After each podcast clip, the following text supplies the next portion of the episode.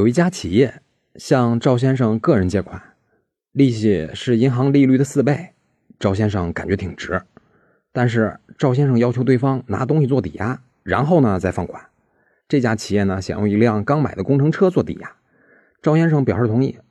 于是双方来到公证处办理抵押贷款合同公证。合同里约定，办完公证以后，双方去当地的车管所办理车辆抵押登记手续。